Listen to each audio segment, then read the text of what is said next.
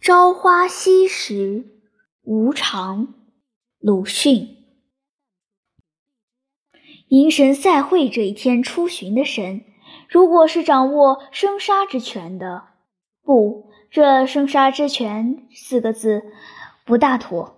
凡是神，在中国仿佛都有些随意杀人的权柄似的，倒不如说是执掌人民的生死大事的吧。又如城隍和东岳大帝之类，那么他的鲁部中间就另有一群特别的角色：鬼族、鬼王，还有活无常。这些鬼物们大概都是由粗人和乡下人扮演的。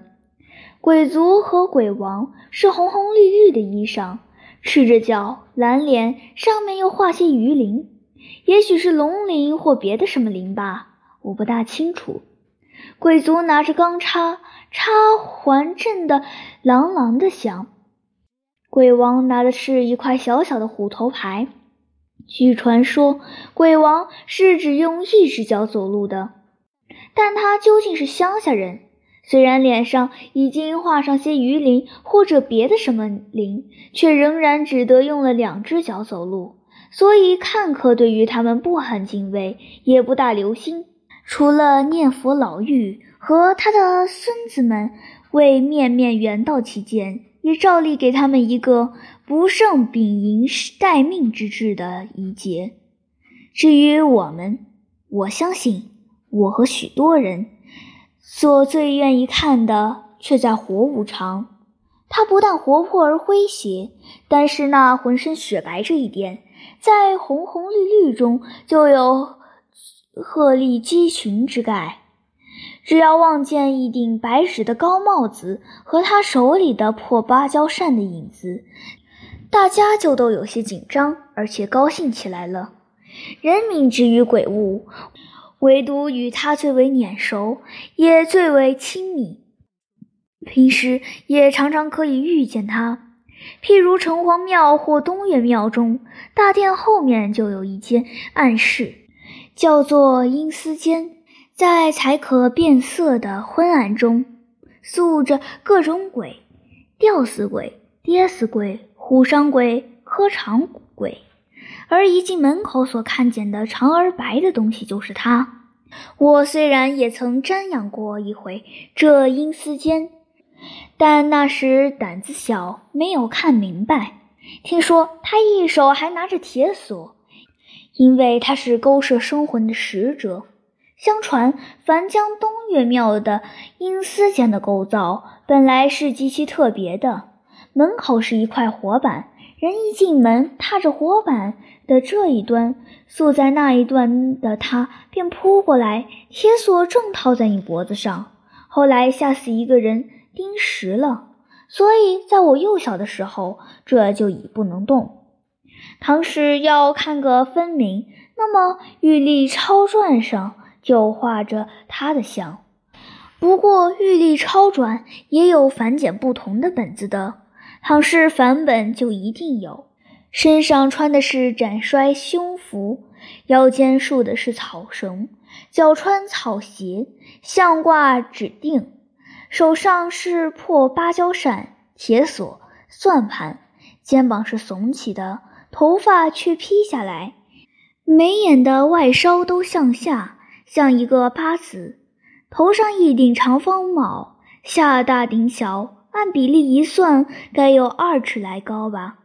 在正面就是一老一少们所戴瓜皮小帽的追一粒珠子或一块宝石的地方，只写着四个字道：“一见有喜。”有一种本子上却写的是“你也来了”，这四个字是有时也见于包公殿的匾额上的。至于他的帽上是何人所写，他自己还是阎罗王，我可没有研究出。《玉历钞传》上还有一种和活无常相对的鬼物，装束也相仿，叫做死有分。这在迎神时候。也有的，但名称却恶作死无常了。黑脸黑衣，谁也不爱看。在阴司间里也有的，胸口靠着墙壁，阴森森的站着，那才真真是碰壁。凡有进去烧香的人们，必须磨一磨他的脊梁，据说可以摆脱了晦气。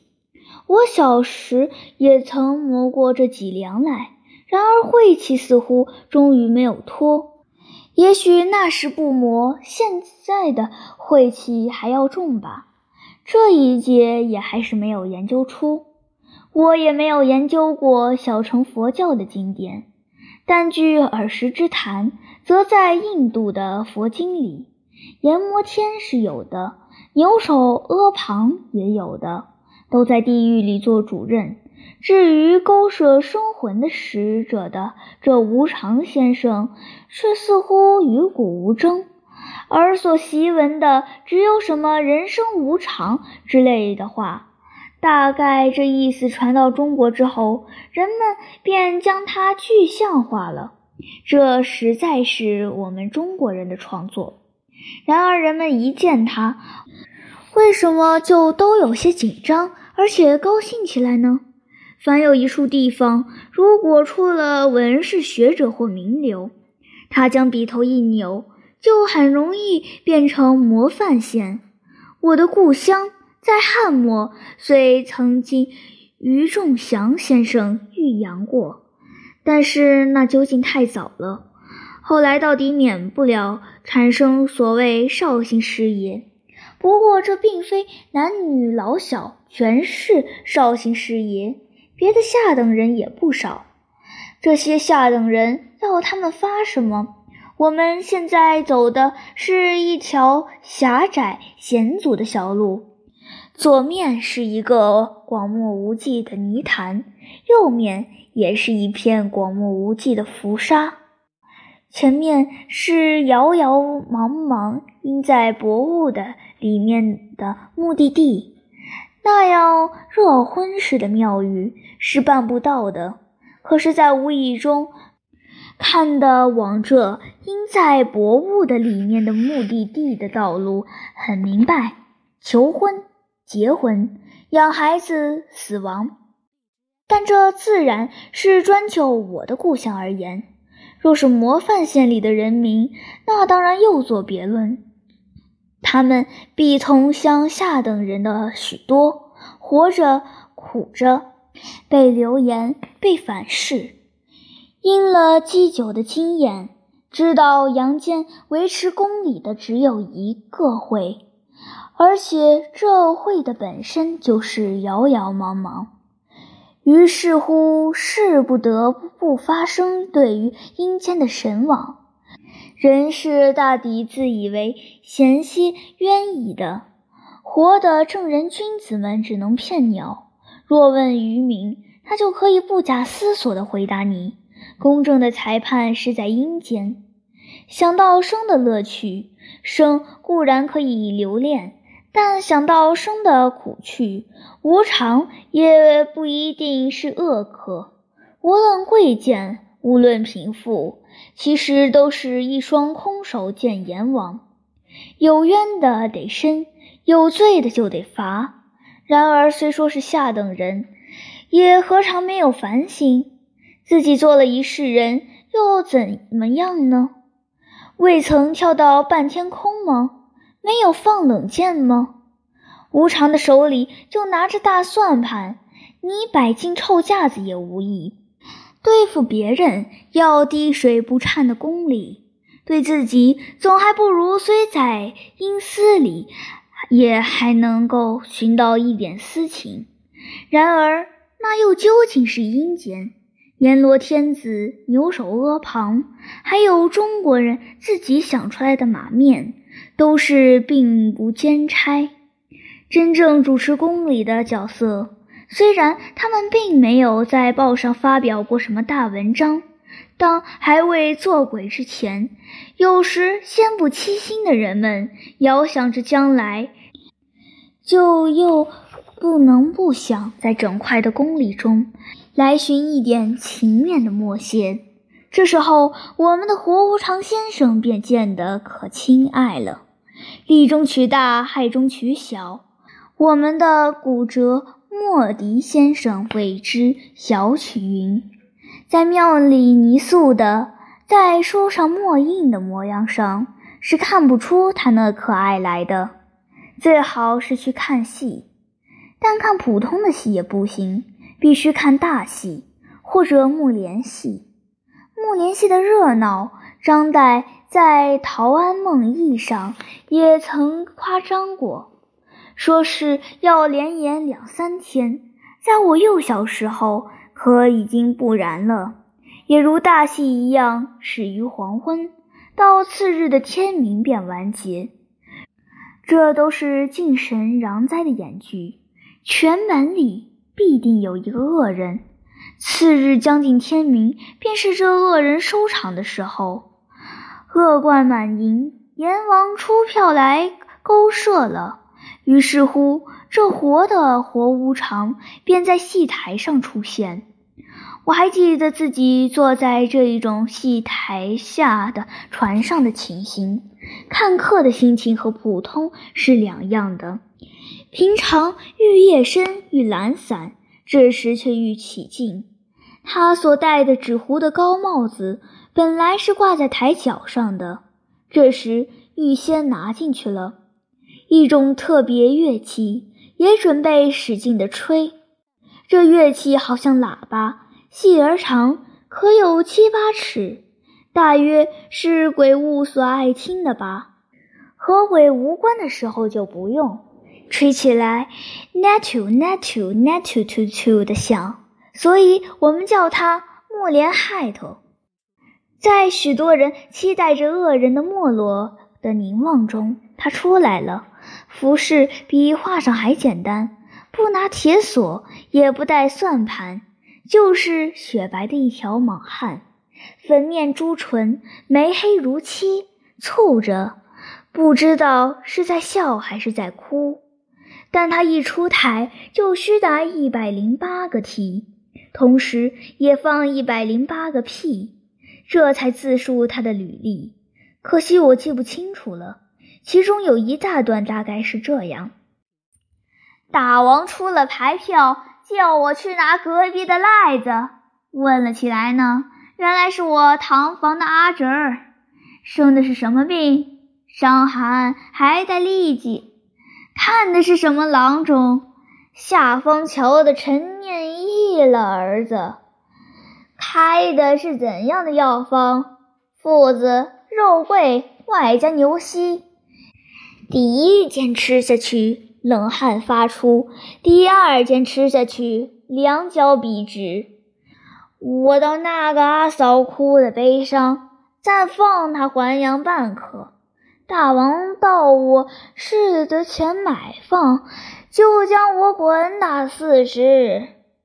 这叙述里的“子”字都读作入声。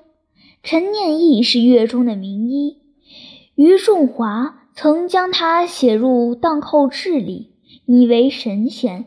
可是，一到他的令郎，似乎便不大高明了。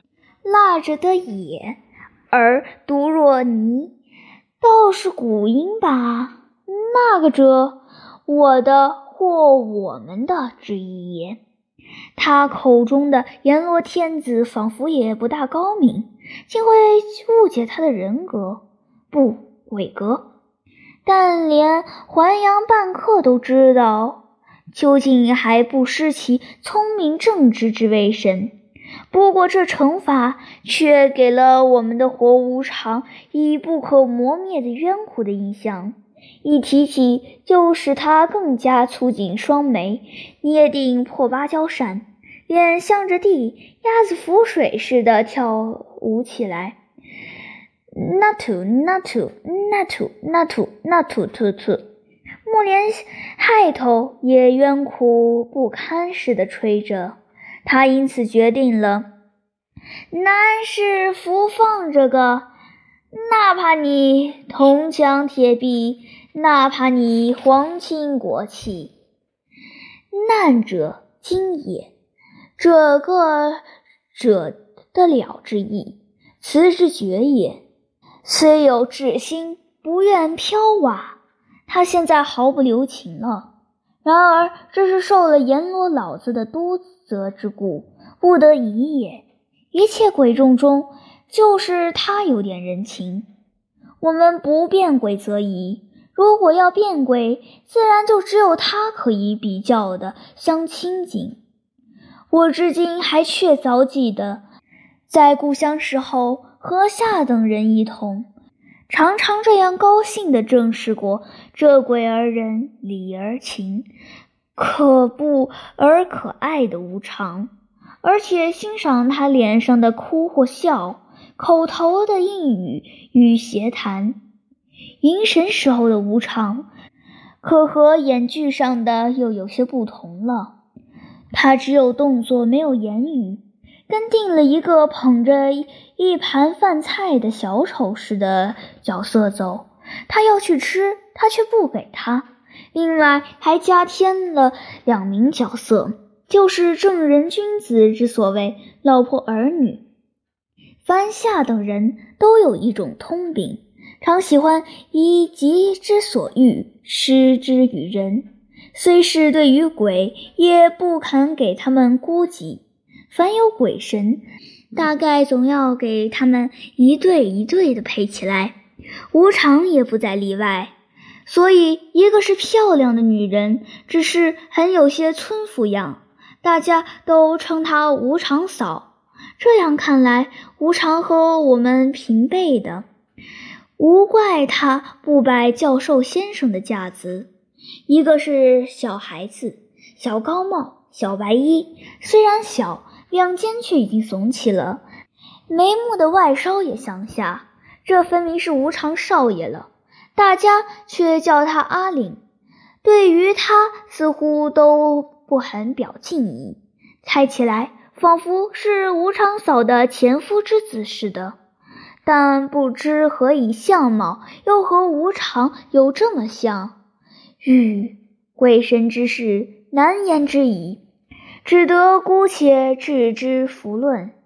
至于无常何以没有亲儿女，到今年可很容易解释了。鬼神能前知，他怕儿女一多，爱说闲话的就要旁敲侧击的断成他拿卢布。所以，不但研究，还早已实行了节狱了。这捧着饭菜的这一幕，就是宋无常，因为他是勾魂使者，所以民间凡有一个人死掉之后，就得有酒饭恭送他。至于不给他吃，那是赛会时候开的玩笑，实际上并不然。但是和无常开玩笑，是大家都有此意的。因为他爽直，爱发议论，有人情，要寻真实的朋友，倒还是他妥当。有人说他是生人走阴，就是原世人梦中却入冥去当差的，所以很有些人情。我还记得住在离我家不远的小屋子里，一个男人便自称是走无常。门外常常燃着香烛，但我看他脸上的鬼气反而多。莫非入冥做了鬼，倒会增加人气的吗？与鬼神之事难言之矣，这也只得姑且置之弗论了。